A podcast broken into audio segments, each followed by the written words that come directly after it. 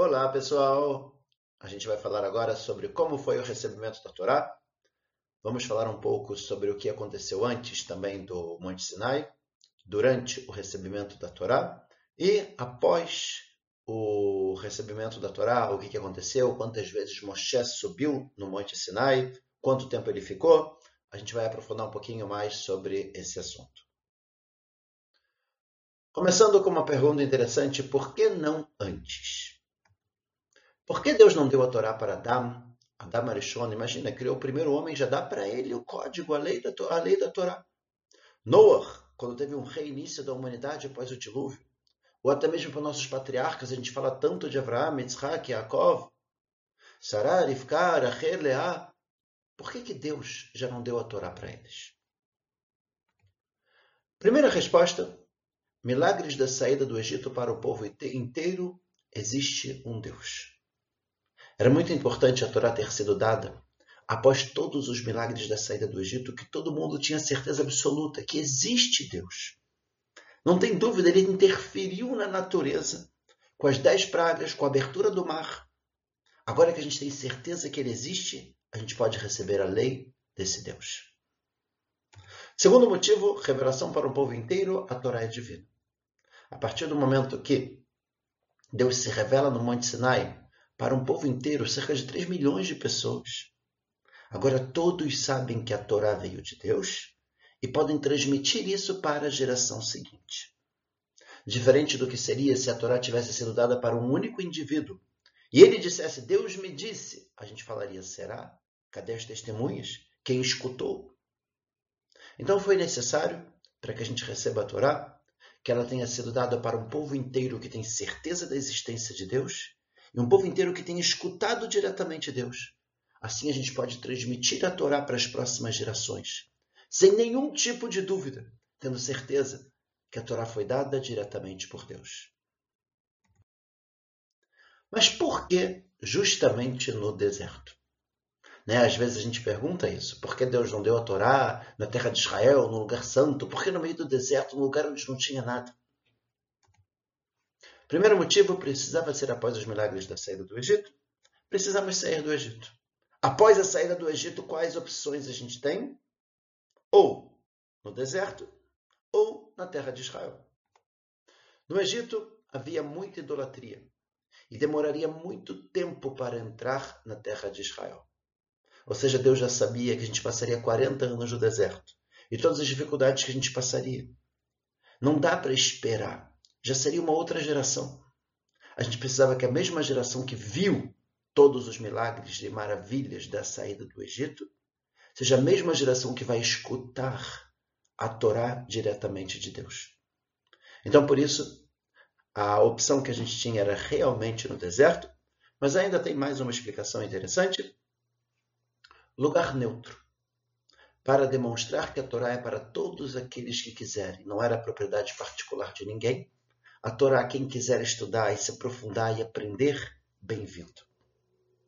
Ou seja, novamente a gente vê essa necessidade de ver todos os milagres da saída do Egito, para que a gente possa realmente receber a Torá e entender que Deus existe, a Torá é divina, e num local ainda que demonstra a humildade e que todos aqueles que quiserem podem vir e buscar a Torá. Vamos agora para a preparação para o recebimento da Torá. A Torá fala em Shemot, e disse Deus para Moshe: Eis que eu virei até você numa nuvem espessa, para que o povo me escute falando com você, e também em você acreditarão para sempre. A base do recebimento da Torá agora é que o povo acredite em Moshe. O Rambam, o Maimonides, fala que a gente não acreditou em Moshe por causa de todos os milagres que tiveram na saída do Egito, e todas as dez pragas e o mar se abrindo. Até aqui a gente entendeu que Deus existe. Mas será que Deus realmente conversa com Moshe diariamente como se fosse um colega? O povo continuou tendo uma dúvida. Será que Deus fala com o ser humano? E quando chegou no Monte Sinai, Deus fez questão de antes da gente escutar diretamente Deus falando conosco, que a gente escute Deus falando com Moshe. Quando a gente escutou que Deus fala com Moshe, nesse momento não acabou qualquer tipo de dúvida. E a gente acreditou que realmente Moshe é uma pessoa especial, que tem um contato direto com Deus, e o que ele fala não é da cabeça dele. Essa foi a primeira coisa que aconteceu, e por isso chegamos no Monte Sinai e conseguimos presenciar e testemunhar Deus falando com Moshe. Moshe ordena ao povo que se preparem, se purifiquem, pois em três dias Deus se revelaria diretamente para o povo. No terceiro dia de preparação, a gente chega realmente no grande dia Shavuot. Após sete semanas de preparação desde a saída do Egito, de uma purificação, a gente chegou agora no grande dia.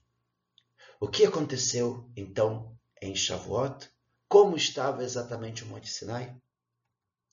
Primeira coisa, a gente acorda de manhã com raios e trovões. Um fogo e uma fumaça muito forte. Até o coração dos céus estava no Monte Sinai. Uma nuvem com chuva. A voz do chofar. Essa voz que desperta nossos corações, mas sem ter ninguém tocando o chofar. Começa um tremor, uma espécie de terremoto. A gente fica muito, muito assustado. O povo estremece. O povo começa, inclusive, a se afastar do Monte Sinai, de medo do que vai acontecer. O povo escuta Deus falando com Moshe, e em seguida o povo escuta todos os dez mandamentos diretamente de Deus. Muito forte o que aconteceu. Não recebemos as tábuas em Shavuot. Isso é muito importante a gente comentar. Porque é muito comum nas escolas a gente aprender, quando fala de Shavuot, tem o desenho das tábuas da lei que a gente recebeu. Na verdade, a gente não recebeu as tábuas em Shavuot.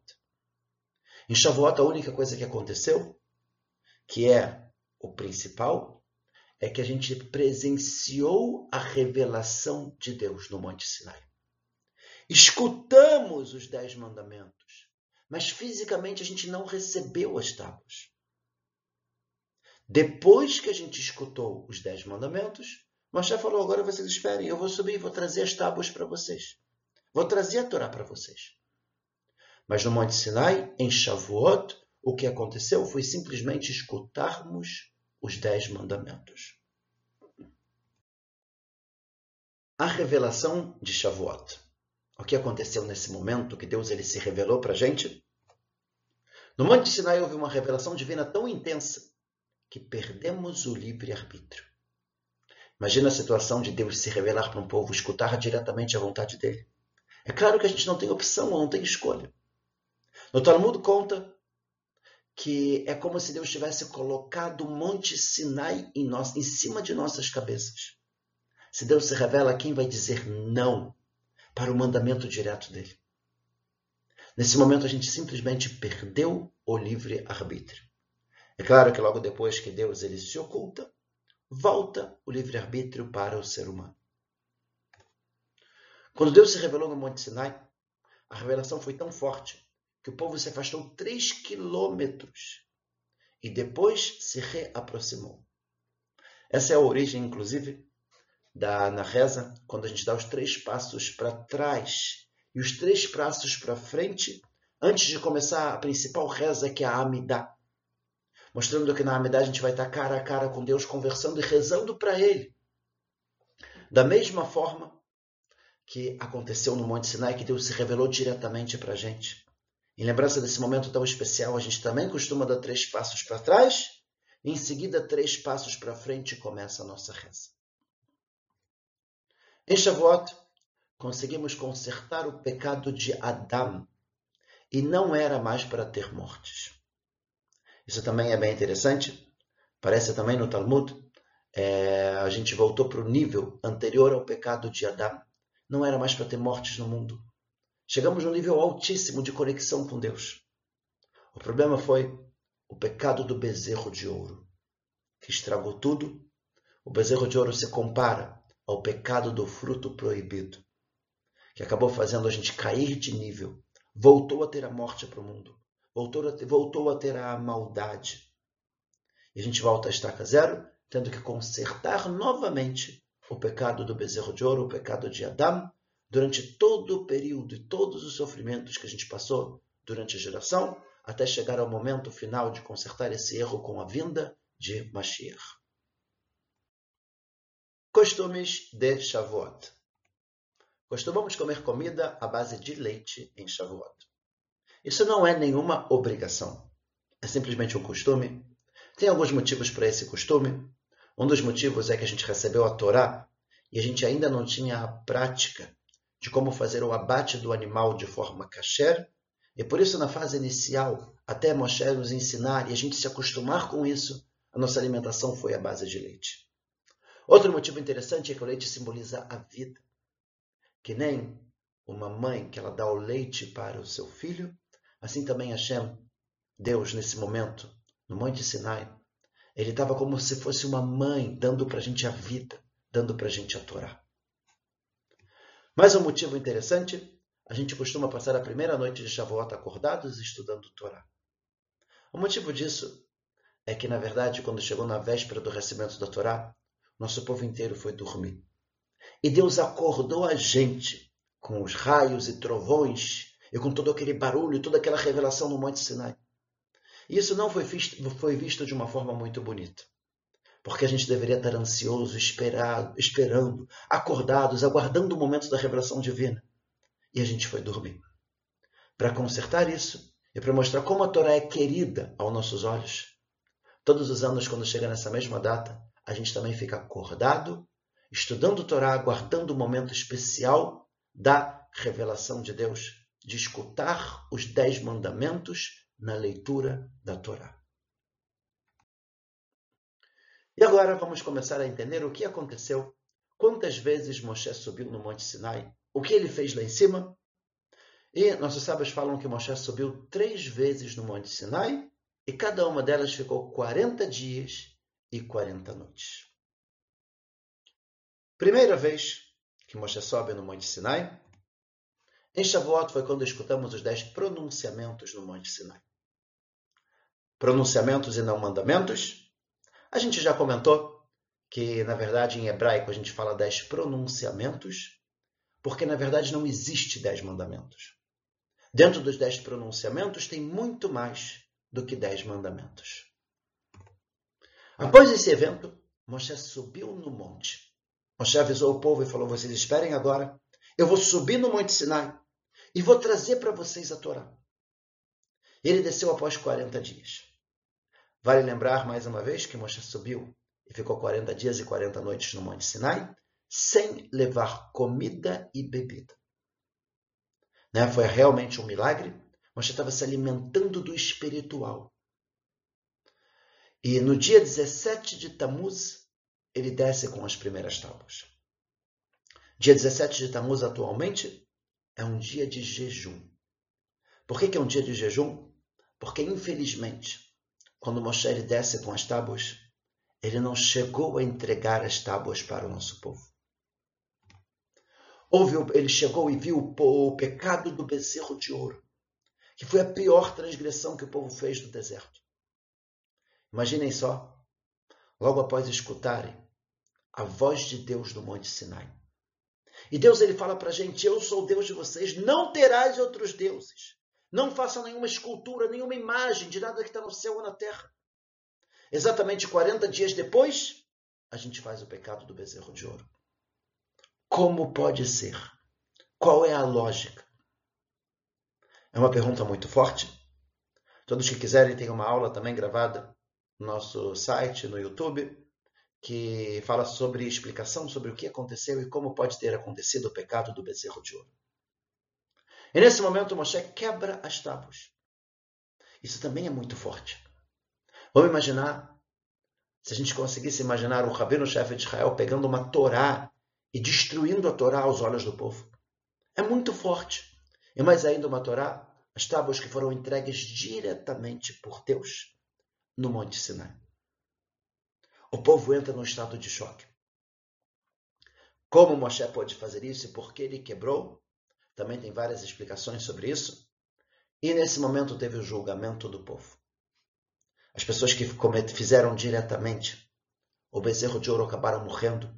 Deus falou inclusive para destruir o bezerro. o pó do bezerro de ouro colocar numa água. As pessoas bebiam aquela água, as pessoas que tinham feito idolatria e tal, acabavam morrendo. Foi um momento muito, muito, muito difícil para o povo de Israel. E aparece em Shemot, e foi no dia seguinte, e disse Moshe ao povo: Vocês fizeram um grande pecado. E agora eu subirei até Deus. Talvez ele perdoará vocês.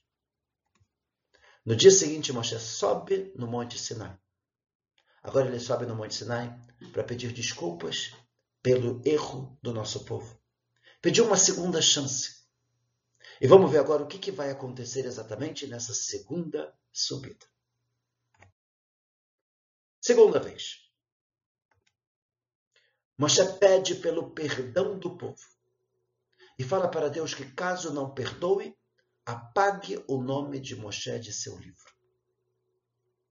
Nesse momento, Moshe ele está querendo se unir ao povo. Deus falou para Moshe: Olha só, acabou. Eu vou destruir o povo de Israel e vou fazer de você um novo povo. A descendência de Am Israel, de Avraham, Yitzhak e Jacob vai vir de você. O resto do povo eu vou exterminar, acabar com eles. E Moshe fala: não. Se você não perdoar o povo, me apaga também do seu livro. Eu não quero. Não vai ser eu sozinho. Ou todos ou ninguém. Inclusive, essa é uma das explicações do porquê que Moshe ele quebrou as tábuas. Tem opiniões que dizem que Deus falou para Moshe quebrar a santidade já não estava mais nas tábuas. Mas tem uma opinião muito interessante que fala que Deus falou: o povo pecou, eu vou exterminar a todos. E Moshe fala que não. Moshe fala: se você apagar a, a matar eles, me mata também.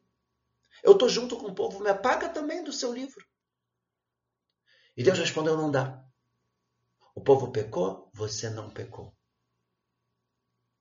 E aí, nesse momento, Moshe quebra as tábuas para salvar a vida de todo o povo judeu.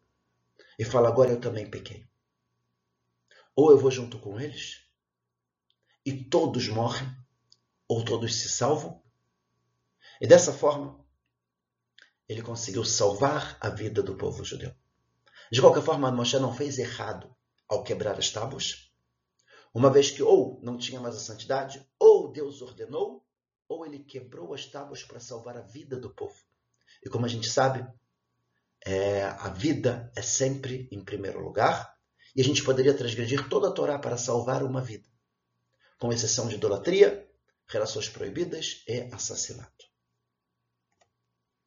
Deus diz que no dia em que ele lembrar os erros do povo, lembrará também o pecado do bezerro e este se juntará aos erros para trazer uma maior punição ao povo.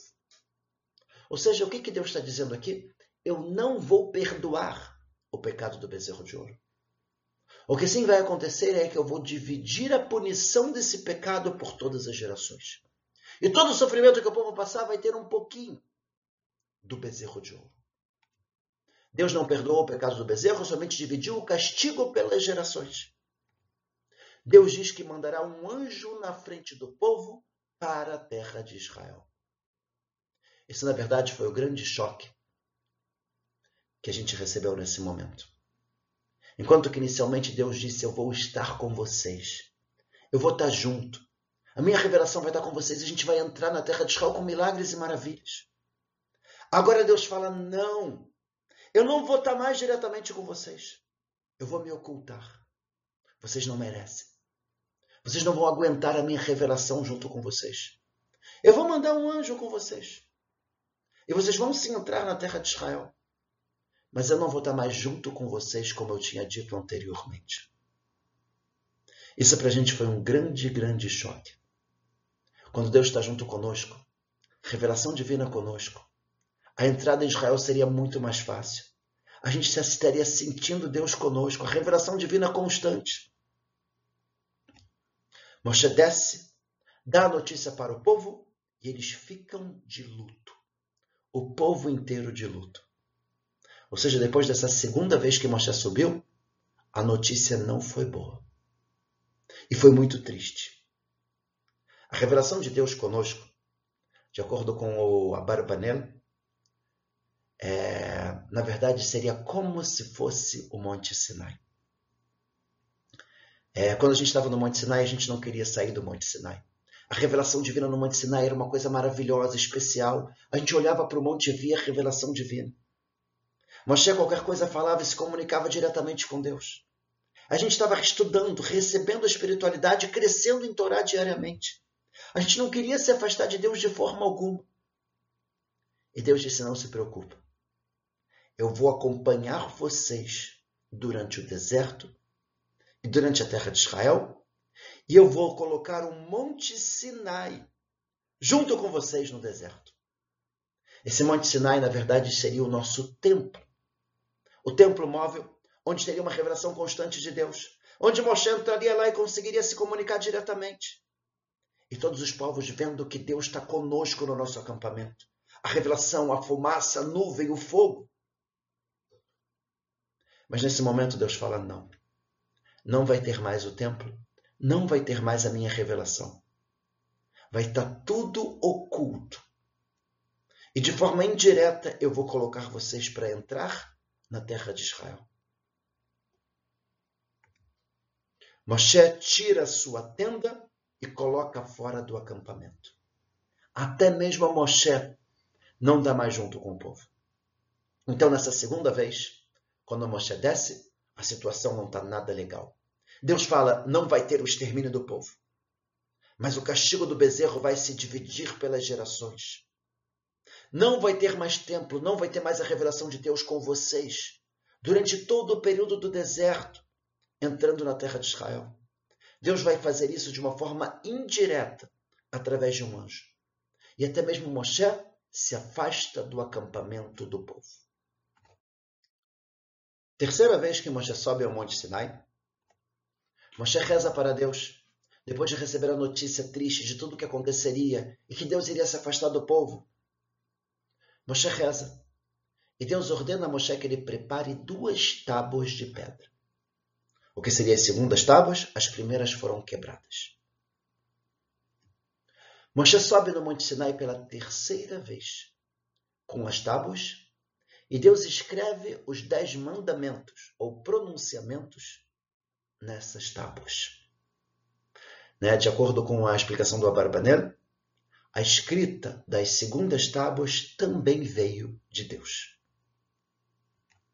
Deus ensina a Moshe os 13 atributos de bondade e piedade. Isso é muito importante. Essa é a forma que Moshe conseguiu o perdão pelo pecado do bezerro de ouro. Deus ensinou para ele uma chave uma chave que a gente usa todas as gerações. Que quando a gente quer despertar a bondade e a piedade de Deus de uma forma muito forte, a gente se reúne e a gente fala sobre esses 13 atributos de bondade e piedade de Deus. Em Yom Kippur, por exemplo, a gente fala muito sobre isso. E diversas e diversas vezes a gente volta sobre esses 13 atributos, mostrando a bondade e piedade que Deus tem, apesar de todo o nosso comportamento errado. Diariamente na sinagoga a gente também fala sobre esses três atributos e é dessa forma que a gente consegue o perdão. Moshe desce em Yom Kippur com as segundas tábuas. O que, aconteceu exatamente no dia então de Yom Kippur? A gente fala que no dia de Yom Kippur teve o perdão do nosso povo. Moshe desce com as segundas tábuas mostrando que a gente foi perdoado pelo pecado do bezerro de ouro e justamente no dia de Yom Kippur, Deus ensinou para Moshe esses três atributos de bondade e piedade, como ele consegue despertar a bondade e piedade de Deus. Nesse dia, e Moshe traz para a gente as segundas tábuas. Moshe desce com a face iluminada. Essa terceira vez que Moshe desce no Monte Sinai, ele estava com a face iluminada.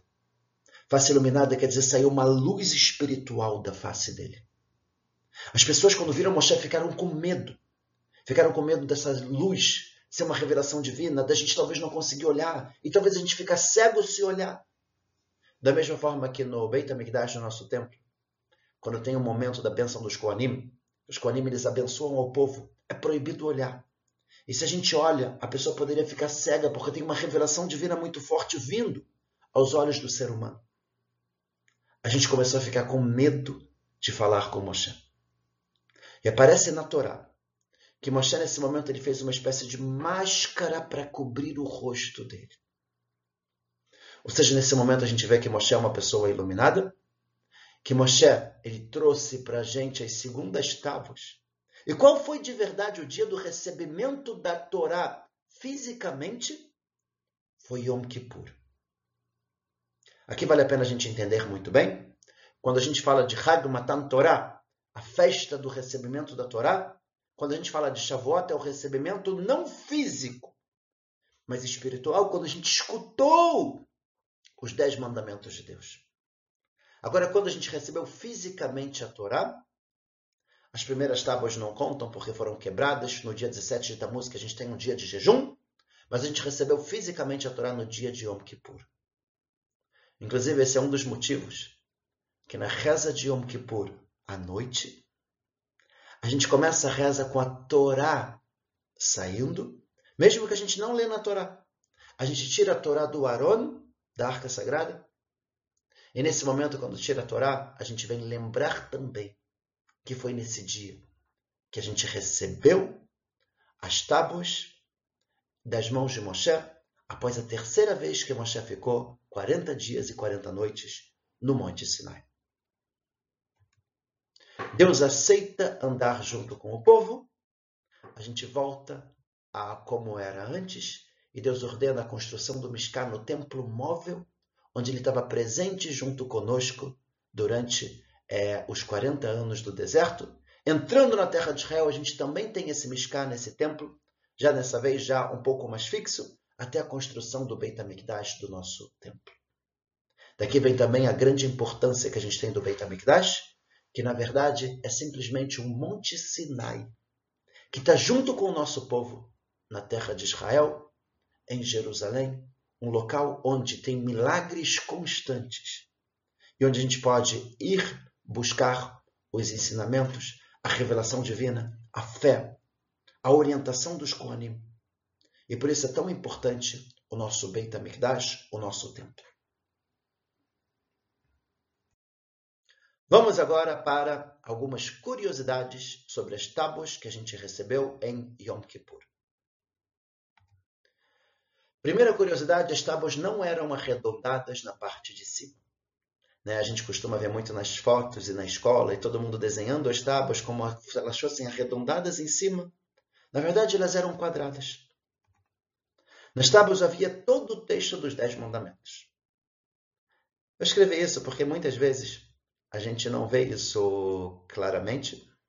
Quando a gente costuma ver alguma foto das tábuas, a gente acaba vendo Aleph, Beit, Gimel, Dalet, ou as duas primeiras palavras, Anuhi, Hashem.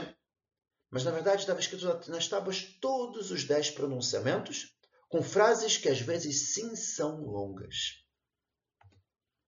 As tábuas eram de safira, e a medida delas tinha 48 por 48 centímetros cada uma, ou seja, era bastante pesado e grande.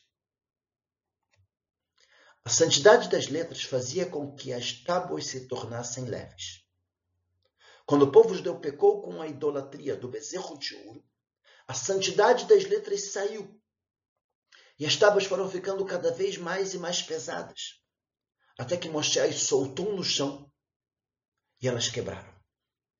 Ou seja, teve um milagre aqui também das tábuas, né, de apesar que elas eram muito pesadas, elas estavam extremamente leves. Esse milagre está escrito que aconteceu também com o Aaron. A arca da aliança, onde a gente carregava a Torá e as tábuas, e que elas tinham aquelas varas onde os Koanim, Levim, eles carregavam, os Levim, na verdade, elas é, também tinham aqui esse milagre, que apesar que elas eram extremamente é, pesadas, elas estavam extremamente leves. As letras eram escritas nas tábuas de forma vazada. E havia um milagre que fazia ser possível ler perfeitamente de ambos os lados. Ou seja, como é que era a escrita? A escrita era perfurada na tábua de um lado ao outro. E quando a gente olhava, a gente lia claramente, mas se virava as tábuas do outro lado, não ficava ao contrário. A gente também conseguia ler. Esse era mais um dos milagres que acontecia nas tábuas. Mais um milagre interessante. As letras fechadas como Mem e Samer, apesar de serem vazadas, a pedra do meio ficava suspensa no ar. Né? São letras como o Samer Mem, que se ela é perfurada, é, a bolinha que ficaria no meio quando você perfura, ela deveria cair. Mas milagrosamente aquela bolinha ficava no ar, né? E tudo isso mostrava para gente que a Torá é uma Torá que veio de Deus. E na verdade essa é toda a base do acontecimento que a gente está falando agora, de Shavuot. Evento muito forte, na frente do povo inteiro. Escutamos a voz de Deus. Moshe desce com a cara iluminada. A Torá a gente vê claramente os milagres que tinha na Torá que Moshe trouxe do Har Sinai. A gente entendia claramente que era uma coisa divina, uma coisa de Deus. E aí Deus fala para gente: Eu não vou me revelar todas as gerações. O meu objetivo não é tirar o livre-arbítrio de vocês. Realmente aconteceu isso no Monte Sinai. Porque para a gente ter o livre-arbítrio, era necessário que Deus mostrasse para o povo inteiro que ele existe. E é necessário que Deus mostre para o povo inteiro o que, que ele quer da gente. E que a Torá é divina e a Torá é a verdade absoluta do mundo. E depois ele fala para a gente: agora eu vou me ocultar, devolver o livre-arbítrio para vocês. Ensinem para os filhos de vocês o que vocês viram. Anualmente, Façam uma festa de Shavuot. E contem para o povo, para os filhos de vocês, o que aconteceu. Escutem os dez mandamentos na sinagoga. E lembrem que Deus se revelou para o povo inteiro. E que Deus existe e que a Torá é verdade. Esse é o mesmo motivo que a gente faz também Pesach. Para lembrar e ensinar para os nossos filhos o que aconteceu. E todos os milagres da saída do Egito. E como teve realmente as dez pragas. E como o mar se abriu essa é a transmissão que a gente tem que transmitir para os nossos filhos, geração após geração. E por isso eu diria que a festa de Shavuot talvez é a festa mais importante do nosso povo. Porque quando a gente comemora essa festa, a gente quer dizer: estivemos no Monte Sinai, escutamos os Dez Mandamentos diretamente de Deus.